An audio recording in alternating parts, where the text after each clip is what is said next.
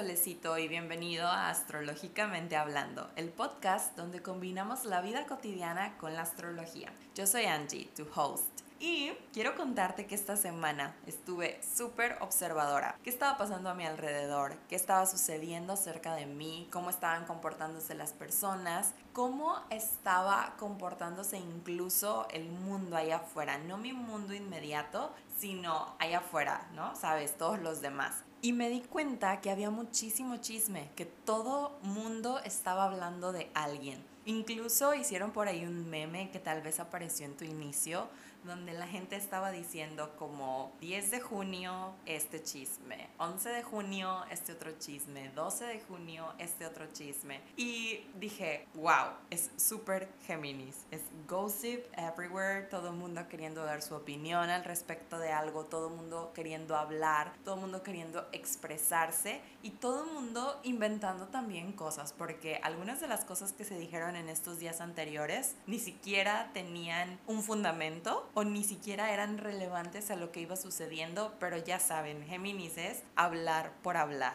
Y con esta idea en mente, no la idea del chisme, sino la idea de Géminis es tal y entonces se define de esta manera, fue que llegué a la conclusión de el tema del episodio del día de hoy.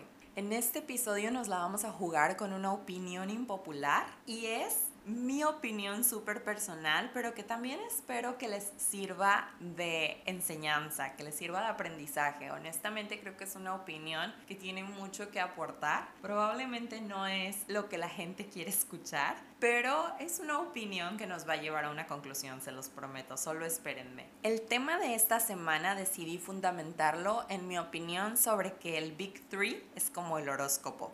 ¿Y qué es el Big Three? El Big Three es la forma que tiene la astrología moderna de llamar al conjunto del Sol, la Luna y el ascendente. Primero que nada, me gustaría desmenuzarte estas ideas para que las puedas entender mejor y explicarte punto a punto el Big Three y lo que lo compone. Entonces vamos a empezar por el Sol. El Sol, desde el punto más básico de la astrología, representa nuestra esencia es el área donde brillamos en la vida y también nos habla de nuestra figura paterna. Hay muchas cosas más que tenemos que tener en cuenta cuando pensamos en el sol, pero vamos a irnos por lo fácil, por lo sencillo. Luego tenemos a la luna. La luna representa nuestra madre, representa nuestras emociones y la forma en que sentimos lo que sucede a nuestro alrededor. Lo que pasa en el día a día y el cómo nos afecta está reflejado 100% por dónde tenemos nuestra luna en nuestra carta. Para finalizar tendríamos al ascendente. El ascendente es nuestra personalidad, es esa primera cara que le ponemos al mundo, tiene un poco de nuestra infancia y también tiene un poco de cómo nos mostramos ante los demás cuando todavía no queremos mostrar nuestro verdadero yo. Hay una analogía muy sencilla que dice que el ascendente es como una máscara, una máscara que nos ponemos antes de sentirnos 100% confiados de decir, este soy yo, así soy, esto es lo que me gusta y no me da miedo ni vergüenza mostrarlo. Y con esto en mente podemos caer en cuenta que el Big Three es una muy buena forma de conocer la raíz de nuestra persona, porque nos habla de papá, nos habla de mamá y nos habla de infancia, y también de conocer el combo perfecto entre tres áreas importantes de quiénes somos nosotros ante el mundo, nuestra esencia, nuestras emociones y nuestra personalidad. Me parece que el Big Three es una manera fenomenal de enganchar a la gente a la astrología porque les lanzas esas dosis pequeñas pero importantes de información y a la gente le hace sentido. Y cuando a una persona algo le hace sentido y le causa interés, se propone buscar un poco más, se propone encontrar más respuestas. Aún así, esto no quita que al final del día el Big Three no deja de ser solamente eso, un gancho. Lo mismo que sucede con el horóscopo. Yo siempre explico que el horóscopo es parte de la astrología, pero que la astrología no puede ser definida únicamente por el horóscopo.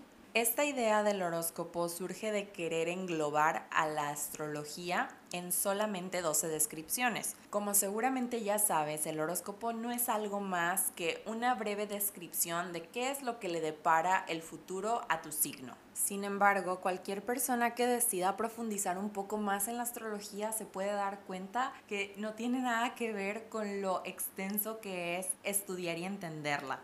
El horóscopo es como el empaque del producto, pero realmente para poder saber de qué se trata todo este asunto de la astrología, hay que profundizar, hay que abrir el paquete y ver qué tiene adentro y cuando nos damos cuenta que lo que está adentro es muy interesante, muy complejo y que hay muchísimo por descubrir, la verdad es que el horóscopo se queda cortísimo. Y creo que es lo mismo que sucede actualmente con el Big Three. A mí me llegan muchísimos mensajes de personas diciéndome, este es mi Big Three y me gustaría que me lo explicaras para poder entenderme mejor. Y aunque es una realidad que el Big Three es ligeramente más profundo que el horóscopo y tiene que ver más contigo que con los demás y está más personalizado, no es tan generalizado, lo cierto es que el Big Three es solamente la punta del iceberg. Para poder explicar mejor esta postura, te voy a describir algunas de las cosas que puedes conocer cuando tú te dedicas a leer una carta astral. Una carta astral está compuesta de muchos elementos y para poder entenderla tienes que empezar desde la raíz. Entonces, cuando empiezas a estudiar astrología, una de las primeras cosas que te explican, incluso antes de explicarte a los 12 signos y sus características, es que los signos solares están divididos en elementos. Tenemos el fuego, la tierra, el aire y el agua. Los signos también se dividen en polaridades, positiva y negativa, y también en cualidades, la cualidad mutable, la cualidad cardinal y la cualidad fija. Esto conforma a los signos y cuando haces el mix de cada uno te vas a dar cuenta que Aries, por ejemplo, es cardinal, es positivo y es de fuego. Y Sagitario, que también es de fuego, es también positivo, pero en lugar de ser cardinal es mutable. Leo, por ejemplo, es un signo de fuego, también es positivo, pero es fijo. Y así, cuando vas creando estas combinaciones, te vas dando cuenta que a pesar de que pareciera que todos los signos de fuego son iguales, todos los signos de tierra son iguales, todos los signos de agua y todos los signos de aire son iguales, lo cierto es que no lo son. Ningún signo repite la combinación del otro y esto es lo que poco a poco los va diferenciando. Una vez que caes en cuenta sobre esta información de los signos, también te vas a enterar que las cartas astrales están compuestas por mucho más que solamente 12 signos. En las cartas astrales hay también karmas, hay misiones, hay planetas, hay casas y cada uno de estos elementos tiene su propia descripción y su relevancia. Cuando estoy dando una introducción a las personas a la carta astral, siempre trato de explicarles que la carta astral, por ejemplo, puede cambiar con cosas muy simples. Supongamos que tú y otra persona nacieron el mismo día a la misma hora, pero nacieron en lugares diferentes. Sus cartas van a ser distintas. Ahora supongamos que nacieron en el mismo lugar y el mismo día, pero a diferente hora las cartas también van a ser distintas. Y el tercer escenario posible es que nacieron a la misma hora en el mismo lugar, pero en diferentes días y también esto modifica la carta.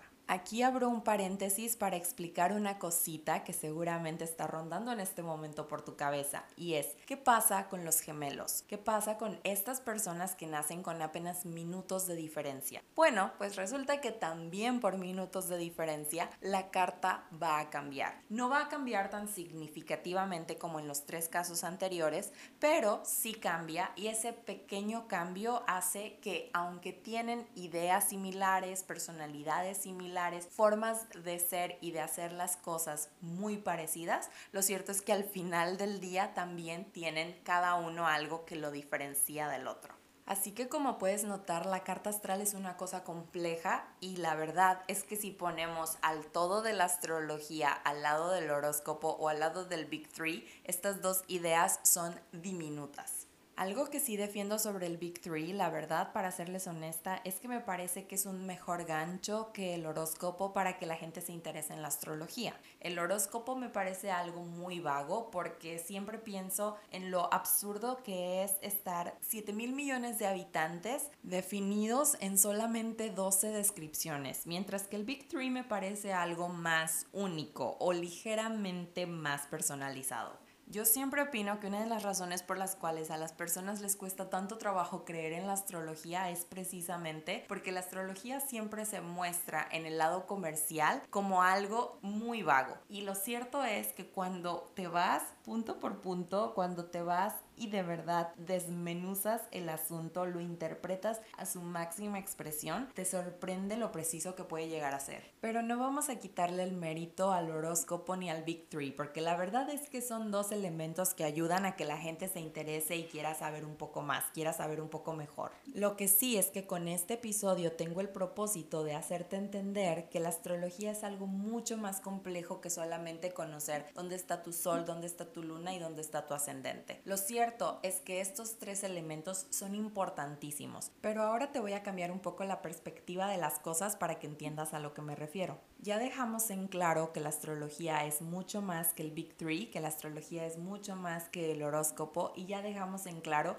que una carta astral se compone por muchísimos elementos. Pero ninguno de nosotros va a negar que conocer tu esencia, tus emociones y tu personalidad es una buenísima forma de empezar. Es una excelente manera de empezar a trabajar en ti y es una muy buena forma de conocerte para saber por qué ante ciertas situaciones tú tomas algunas actitudes. Sin embargo, es muy importante que entiendas que el Big Three no es lo esencial. Muchas veces yo he tenido casos de personas en consulta o en clase que se dan cuenta que lo que les ha metido el pie durante toda la vida es su karma, que lo que les ha metido el pie durante toda la vida es su Venus o algún aspecto que parece súper insignificante pero que al final tiene mucha relevancia en quiénes son y cómo se comportan. Porque lo cierto es que las personas somos complejas. Las personas somos realmente mucho más que esto que se ve en el día a día. Las personas tenemos emociones, contamos con una esencia, claro que tenemos una personalidad y claro que dentro de esta complejidad lo que más busca el ser humano es entenderse y entender a los demás. Y en ese pro de entenderte, de entender a los demás, te podría servir muchísimo conocer obviamente tus emociones y obviamente quién eres, dónde brillas, qué cosas te funcionan. Claro que te serviría muchísimo conocer tu personalidad y por supuesto que ayudaría mucho el entender por qué el mundo te percibe de una forma que a veces no hace sentido contigo o con lo que tú piensas que estás externándole a otros. Pero en conocernos entran otras cosas más, como por ejemplo, por qué mis relaciones no funcionan,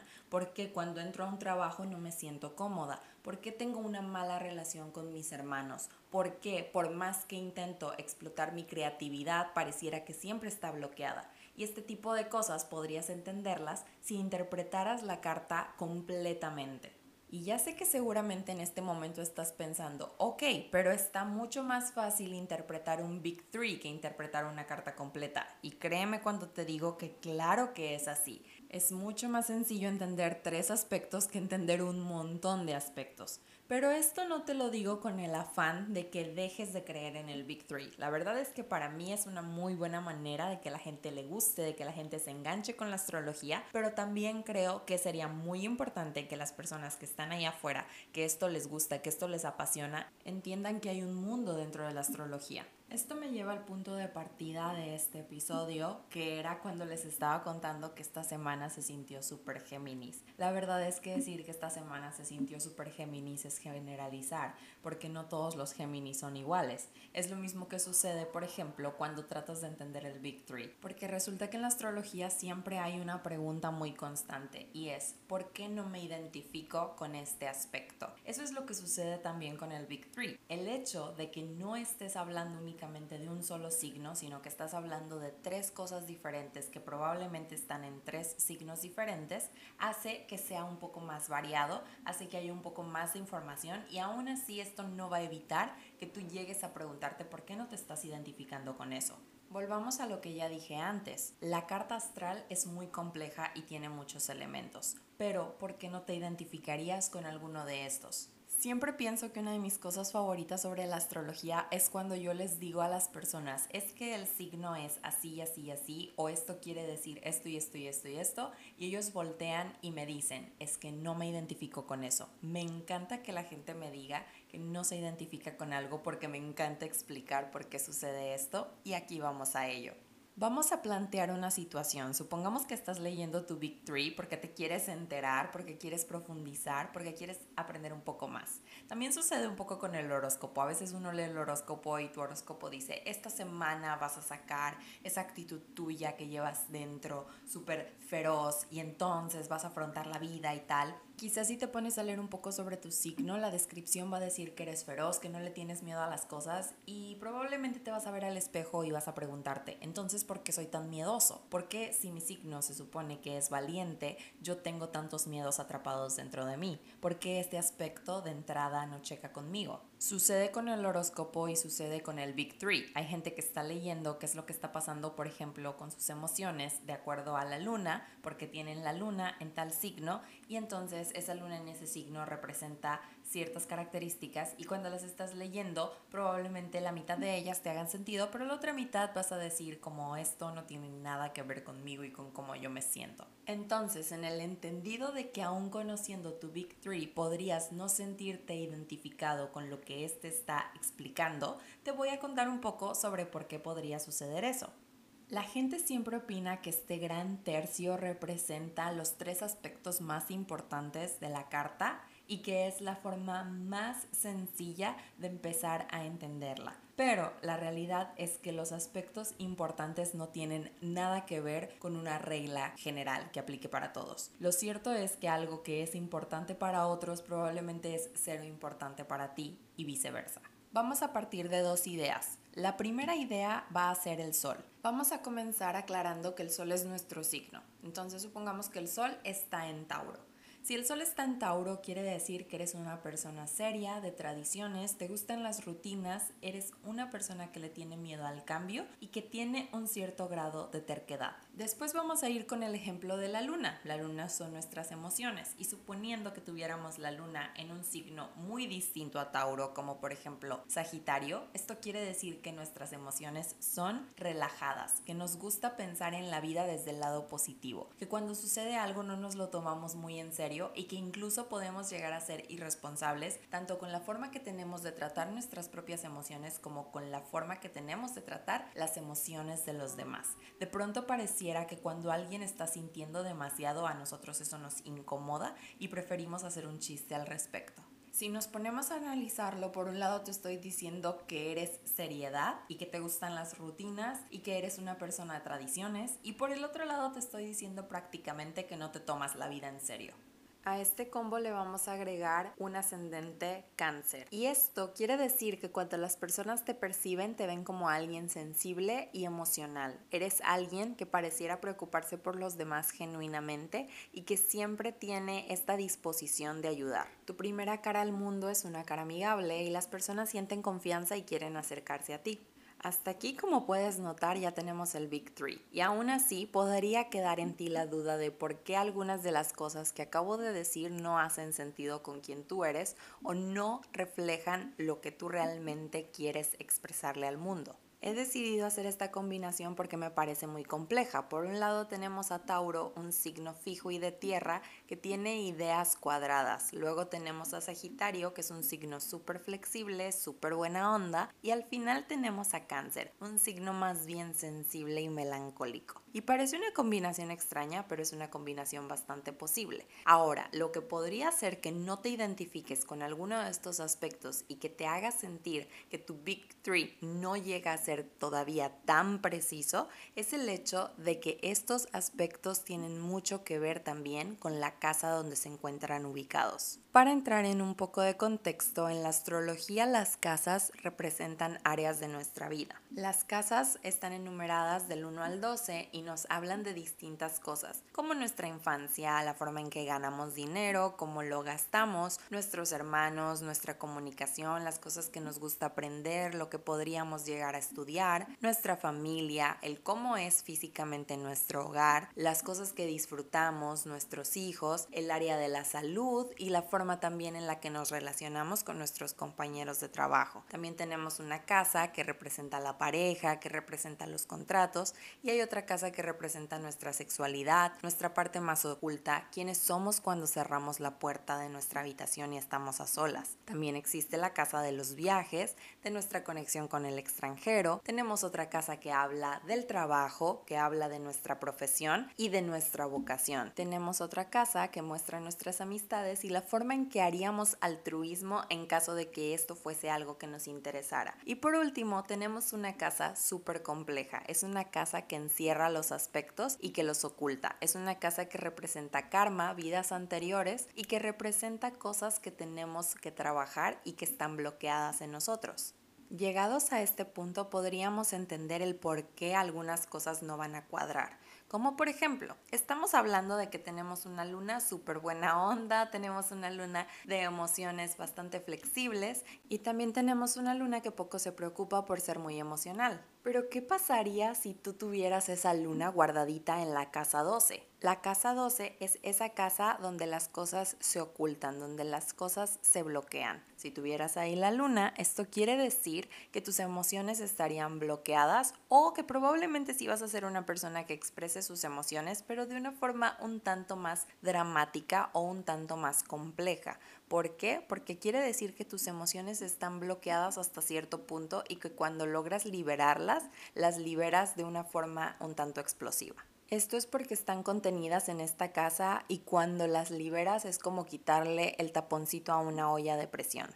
Aquí ya puedes notar que la luna en Sagitario significaba algo súper cool, súper relax, y luego de que nos enteramos de que está en la casa 12, nos damos cuenta que se vuelve algo mucho más complejo. Este es un ejemplo, pero así podría suceder con todo lo demás, y es así como terminarías dándote cuenta que va a haber ocasiones donde vas a leer tu Big Three y no te vas a sentir identificado con lo que dice, porque mucho más allá de saber en qué signo está tu sol, tu luna y tu ascendente, también necesitas saber en qué casa están, a qué están aspectando y todo eso te va a dar un panorama mucho más amplio. Así que retomando, el tema del Big Three es realmente muy mínimo comparado con todo lo que podría representar la astrología en general. Esto no quiere decir que el Big Three esté incorrecto, solamente quiere decir que necesitas investigarlo un poco más o a profundidad. Aquí volvemos al punto de partida. Yo empecé este episodio generalizando que Géminis es siempre chisme, hablar y rumores. Esto aun cuando conozco gente de este signo que apenas sí habla.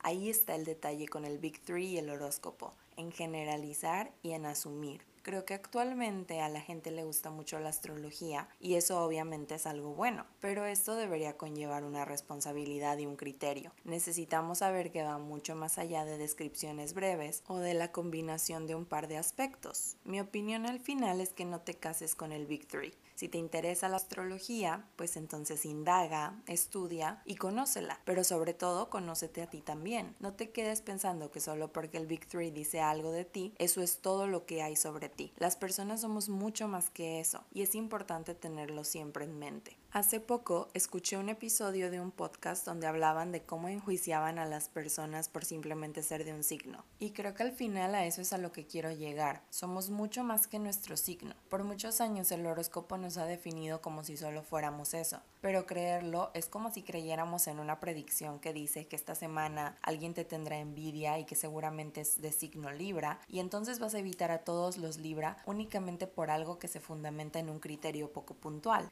Y esto me lleva a una conversación que estaba teniendo con mi jefa en el trabajo el otro día. Nos sentamos a comer y resulta que yo tengo un compañero que es Tauro y para él una vez que se le plantea una idea sobre algo que se va a hacer es inamovible. Nosotros trabajamos en construcción y si tú le dices que algo se hará de una cierta medida, para él no hay variables, así sean centímetros. Entonces bajo esta primicia nos pusimos a comparar a los tauros que conocíamos y mi jefa hablaba de cómo todos coincidían en ser cuadrados y tercos. Sin embargo yo le expliqué que si bien es cierto que todos los tauros que mencionamos eran en efecto tercos, no era el mismo tipo de terquedad, no todos se aferran a las mismas circunstancias o en las mismas áreas de su vida. Porque la realidad es que podríamos reunirnos en una misma habitación 100 personas del mismo signo y aún así todos tendríamos distintas perspectivas de lo que sucede a nuestro alrededor y distintas formas de afrontar la vida. Así que para concluir, dejemos en claro, no odio el horóscopo ni el Big Three, de hecho me parecen excelentes formas de atraer gente a este mundo tan bello y tan amplio que es la astrología,